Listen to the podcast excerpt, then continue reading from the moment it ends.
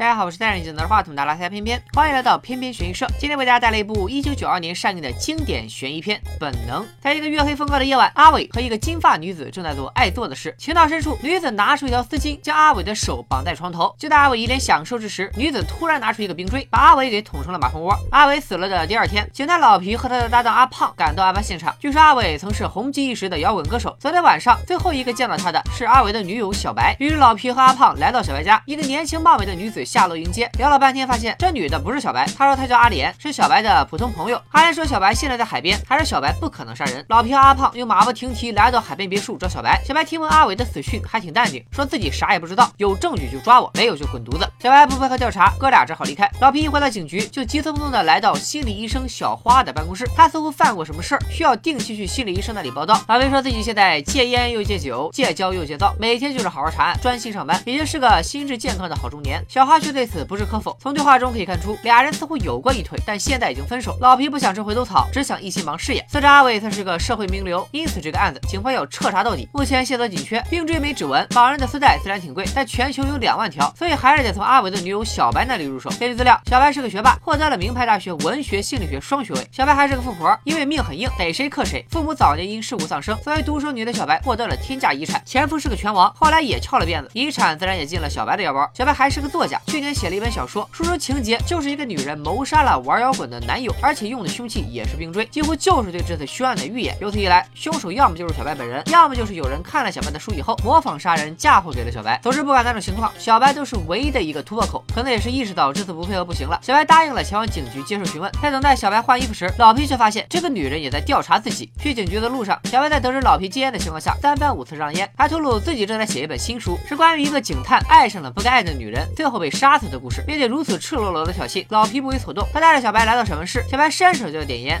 There's uh, no smoking in this building, Miss Trammell. What are you gonna do? Charge me with smoking? 小白还是和以前一样，全程表示不知道、不清楚，不是我，还是自己，怎么可能要杀个人？还先把怎么杀的写成书，哪有这种弟弟操作？当疑问升级成质问的时候，小白留下了影史上最为经典的一幕。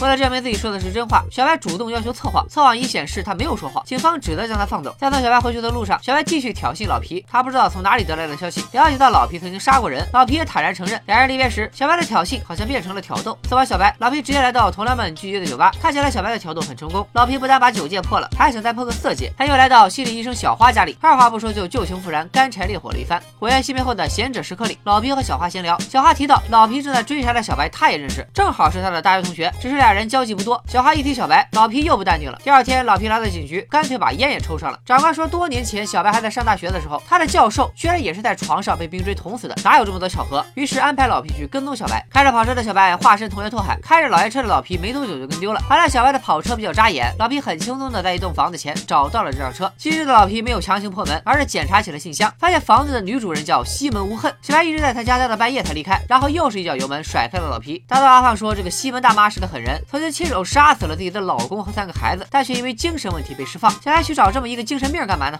第二天，老皮直接到小白家登门拜访。一进屋，他又发现很多关于自己的报纸。小白通过报纸得知了老皮的过去。他以前在办案时，因为滥用药物误杀过两名无辜游客。但还有一件事是报纸上没有报道过的，小白竟然也知道，那就是老皮有过一次婚姻，他的前妻因为老皮吸毒杀人，后来竟然自杀身亡。这事儿本该只有心理医生小花知道。老皮怒气冲冲回到警局，和小花吵了起来。惊慌的小花表示，秘密不是自己泄露的，老皮的档案被一直监控老皮的督察拿走了。这个督察其实就是管问题警员的。老皮这种有前科的，肯定是重点关注对象。但他竟然把警员的案泄露给犯罪嫌疑人，也太不尊重人权了。老皮这暴脾气瞬间爆发。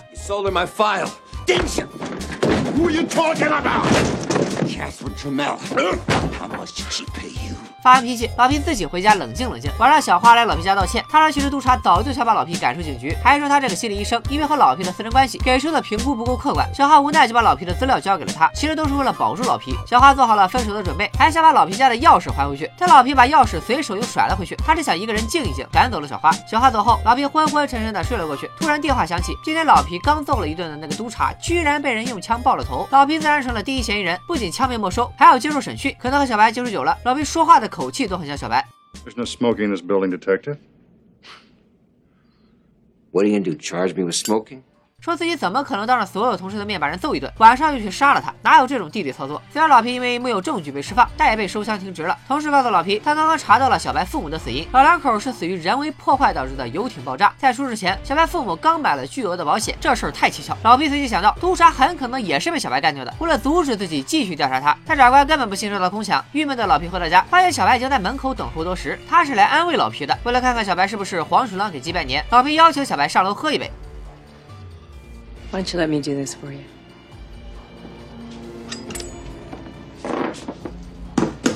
You like watching me do it, don't you? 俩人聊着聊着，小白拿出一本他写的书送给老皮，讲的是一个小孩杀死父母，然后布置成一场意外，最后又成功脱罪的故事。这让老皮想起了小白父母遭遇的意外。小白离开前说自己晚上会在阿伟的夜店里蹦迪，如果老皮还想继续调查他，不如晚上直接去找他。人家都这么盛情邀请了，老皮自然不能爽约，去夜店把小白从阿莲手里抢了过来。俩人扭着扭着就扭到了小白家，这回俩人也不再互相试探了，真枪实弹的来了一发。为爱鼓掌时，小白很自然的玩起了花样，他用丝带将老皮的手捆在床头，这个操作仿佛似曾相识。当然了，老皮没有被杀。激情过后，他来到卫生间平复一下心情，阿莲却出现在了他的身后。原来刚才阿莲一直都在小白家里，还偷窥了两人的黑修。阿莲警告老皮马上离开小白，不然就让他好看。老皮没把阿莲威胁当回事儿。第二天一早，老皮在海边和小白告别，在醉人的海风里，他承认自己迷恋上了小白。但如果小白真的是凶手，自己还是会抓他。事实上，老皮确实还在努力查案，虽然被停职了，但搭档阿胖一直在帮老皮做秘密调查。他已经查出督察在死前收到了一笔来历不明的巨款，说明他确实已经被人收买了。两人在餐馆里思来想去，也没有什么头绪，只能先各回各家。但此时在夜色里，一辆跑车直奔老皮而来，差点死在车轮下的老皮暴脾气再次被点燃，上了自己的老爷车就追。最终两车在桥上相对，纷纷加速行驶。就在要迎头撞上之时，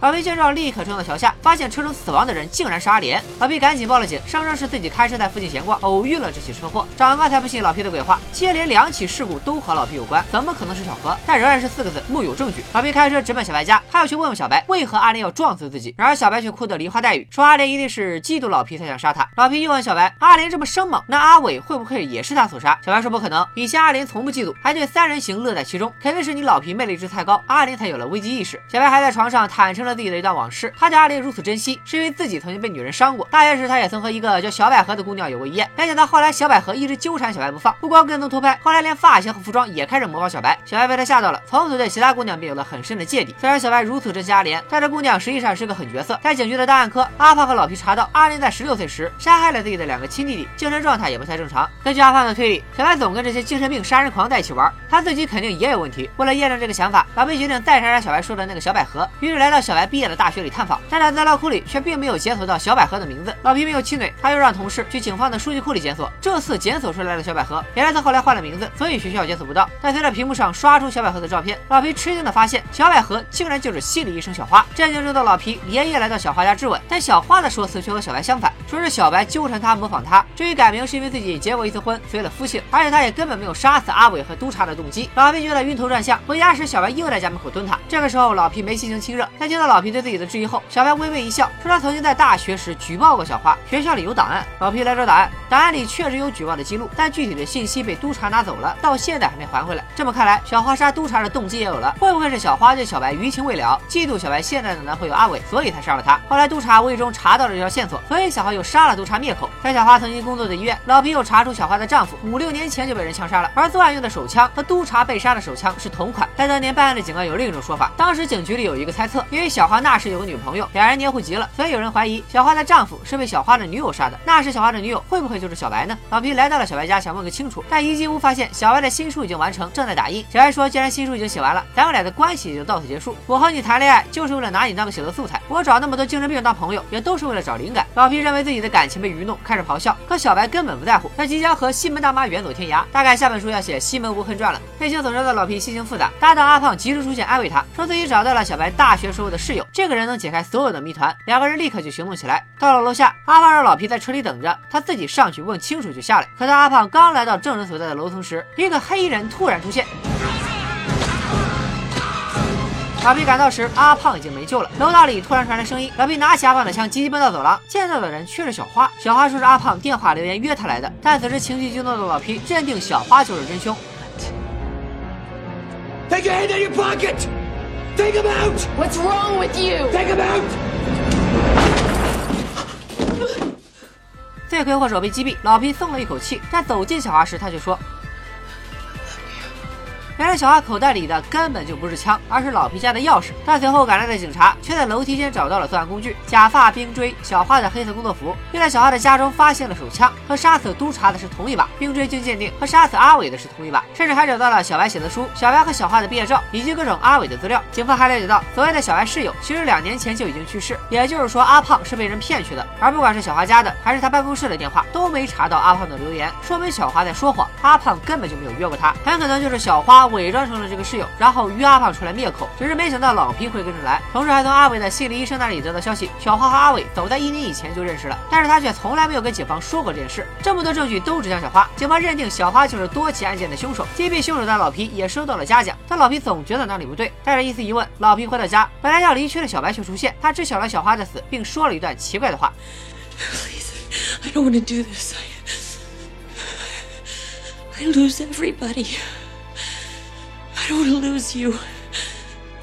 两人已经习惯见面先做运动，啥时候锻炼完身体再说。而就在锻炼身体的时候，小白的手在床下摸索着，似乎想去拿什么东西。他犹豫了一下，转身以热吻掩盖了刚才的动作。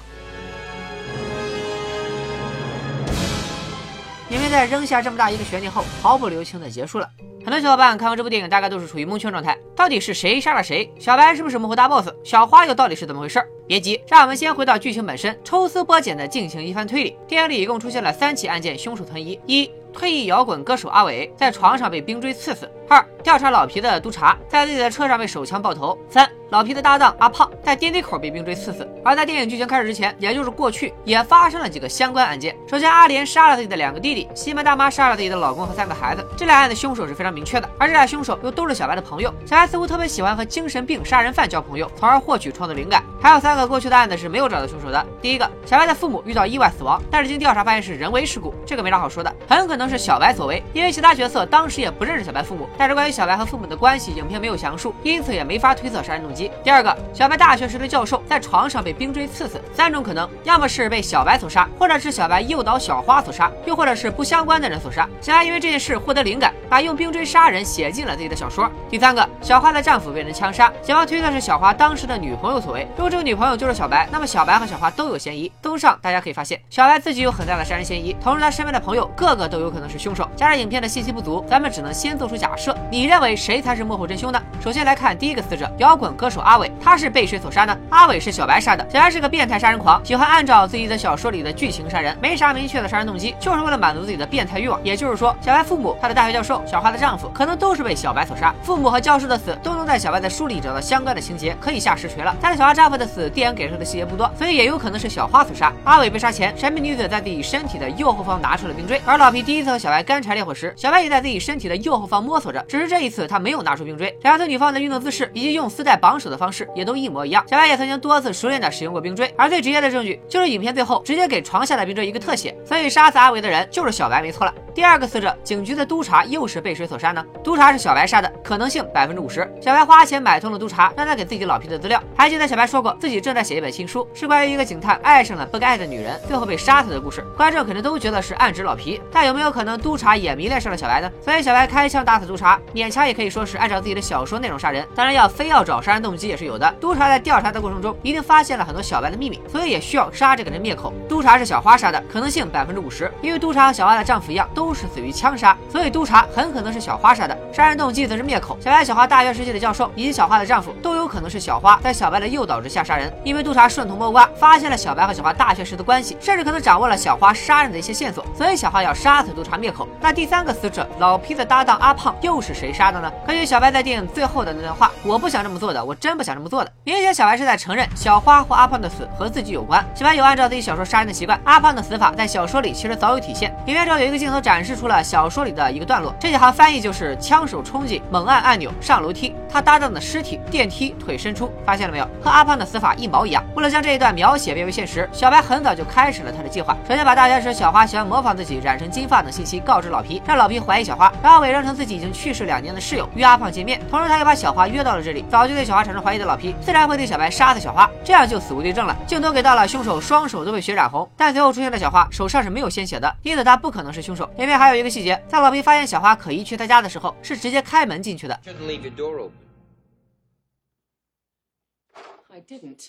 Something wrong with my luck 编剧肯定不会写两句废话，这里就是在暗示小白完全可以偷偷潜入小花家里，留下了自己的书和阿伟的报纸、俩人的毕业照和杀毒茶的手枪来陷害小花，然后穿上小花的衣服去约定地点杀死了阿胖，再把衣服脱下和提前准备好的金色假发、杀人的冰锥一起留在了楼道里。老实说，警方也是傻，谁杀人会穿着工作服呢？这不是故意暴露自己吗？不过此处有一个 bug，如果是小白陷害小花，小花是无辜的，那他为什么要说谎，说是阿胖电话留言约他来的呢？所以我认为小花虽然不是杀死阿胖的凶手，但却是小白的帮凶，他甘愿替小白顶罪。小花和小白的关系依旧。是百合，只不过是地下关系。泄露老皮档案给小白的也不是督察，可能就是小花。督察死后，老皮被停职，小花安慰老皮。后来俩人分开，小花笑容瞬间消失。此处就暗示小花当时就已经心里有鬼。小花被误杀时，曾对着老皮说：“我爱过你。”人之将死，其言也善。所以小白和老皮两个人，小花都深爱。但因为自己已经引起了警方的怀疑，再查下去，很可能之前自己的杀夫案也会被曝光，所以干脆自曝成凶手，这样既能保护真正的凶手小白，同时也解放了被怀疑杀了督察的老皮。他将手伸进口袋的动作非常奇怪。电影之前就一直在强调，老皮曾经误杀过无辜，他有一个巨大的。性格缺陷，在危机时刻会因为紧张和焦虑出现过激反应。作为老皮的心理医生，小花清楚的知道老皮会觉得这个动作是威胁，会对自己开枪。所以小花是故意求死，成全了两个心爱的人。镜头明明给到了凶手手上沾满鲜血，可小花的手上却没有血迹。时间这么短，他跑哪去洗的手呢？自己舔干净的吗？他又不是阿拉斯加。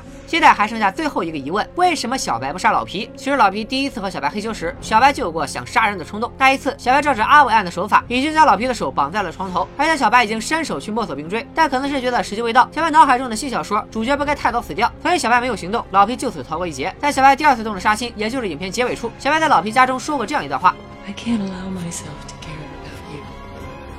可见此时的小白虽然极力克制着情感，但还是忍不住对老皮动了真感情。这是他杀人的大忌。一旦动了感情，在感情和杀人信条之间，小白就会摇摆。所以最后虽然在床下摸索着冰锥，但小白还是放弃了杀戮。他在杀人和爱人前倒向了后者。当然，你也可以阴暗的理解为小白还没有玩够老皮这个玩物，舍不得杀他，或者说在找到下一个替罪羊和猎物之前，他是不会杀老皮的。那样只会引起警方的怀疑。但是当时机成熟以后，老皮对小白不但有利用价值，而小白又瞄上了下一个目标，那他还是会杀死老皮，并且嫁祸给自己的新猎物。以上所有观点。仅为片面猜测，大家如果有答案之外的观点，也欢迎留言讨论。作为一部悬疑电影，本能的剧情非常开放，很多疑点其实都没有实锤证据，需要影迷自己推理和展开想象。这也是为何该片网上有非常多的解读方向。有人说人都是小白杀的，因为每个死者都能在小白写的书里找到对应，小白就是个变态杀人狂。还有人问，小白这样的白富美，有钱又有颜，男女朋友都不缺，为何还要杀人？不理解小白的作案动机。其实我是不太明白，为什么一定要去理解一个变态杀人狂的作案动机？这种人的想法本来就无法以常理去揣摩，而且把小说里的爱情变为现实。很多悬疑题材作品都有相似的主题，美剧。《灵书妙探》讲的就是一个小说家为了获取灵感，近距离接触各种凶案的故事。在英国也出现过恐怖小说作家为了获取灵感，残忍杀害自闭症少年的真实案件。还有一种观点是，没有一个死者是小白杀的，小白从来就没有杀过人，但是他喜欢通过心理学诱导别人去杀人。所以虽然这些人都不是小白亲手所杀，但都和他脱不了干系。从小白蛊惑人心的水平上看，他可以几句话就攻破决心戒烟的老皮，让他烟酒一起破戒，把他撩拨的欲火中烧，去控制人心的能力，确实是妲己级的妖力无边。还有人提出，案子都是小白和阿莲、小小花，甚至西门大妈一起做的，算是集体作案。小白是一切的始作俑者，把身边的所有女性当做帮手，也说明了小白不信任男人，这也导致他从未爱过男人。当老皮这个真命天子出现，他反而因为这种带有新鲜感的爱恋，变得束手束脚、犹犹豫豫，最终放弃了以前的杀人习惯。有的网友还指出，本能也有 bug，比如在该片上映的1992年，美国警方已经开始大规模运用 DNA 技术，但阿伟床上死亡的案件却没有 DNA 上的证据收获。按照 DNA 刑侦技术当时的水平，在激情过后的床单上以及阿伟的尸体上都可以发现大量的凶手 DNA 证据，一开始案子就可以告破。正所谓不疯魔不成活，本能的高深之处就在于它描述了人类对于杀戮。原始欲望的极度追求，充斥片中的肉欲也在不断强化着观者的感官刺激。小白描绘的这些欲望的小说能大卖，也是为了当代人对于这些原始欲望的饥渴。最后，小白放下了冰锥，并将这种原始欲望摧毁。人之所以为人，就是在原始欲望之外，他们还有更高级的情感诉求。所以，最终战胜本能的是人类作为高级动物的另一种本能。这使得本能可以称得上是一部表面看上去很野性，但内里却蕴含着思辨性的悬疑力作。本期边缘悬疑社推荐作品《本能》。创意指数七点零，逻辑指数六点五，下降指数七点五，反转指数八点零，烧脑指数八点零，豆瓣评分七点七分，IMDB 评分六点九分，片片给出的悬疑惊叹值七点四分，值得一看。下期节目，片片将带来一个狼叔和神秘客一起联合破案的故事。在这个名为《囚徒》的电影里，狼叔丢了女儿，神秘客帮忙寻找，整个电影如同一个迷宫，答案就藏在最深处。下周我们就来进入这个迷宫，请做好准备，等片片发车，咱们下周悬疑事件，拜了个拜。